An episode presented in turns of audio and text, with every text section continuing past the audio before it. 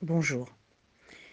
Alors vous êtes nombreuses à m'appeler en ce moment parce que vos enfants ont des troubles du comportement.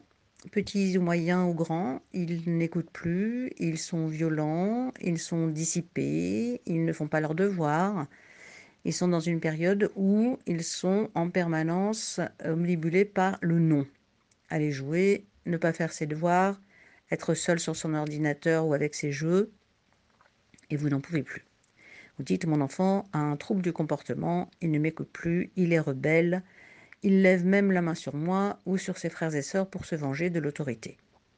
Eh bien, c'est le moment de consulter parce que là, il y a des choses à remettre en place et dans l'organisation familiale, c'est-à-dire qu'il doit comprendre que jusqu'à ses 18 ans, le chef, c'est vous, que vous êtes responsable de lui et que vous êtes là pour son bien qu'ensuite, lorsqu'il sera grand et adulte, il pourra gérer sa vie comme il le veut, mais si vous ne faisiez pas votre rôle comme il le fallait, il pourrait vous en vouloir.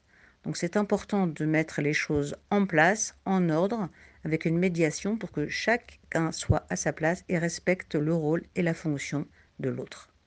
Voilà, à bientôt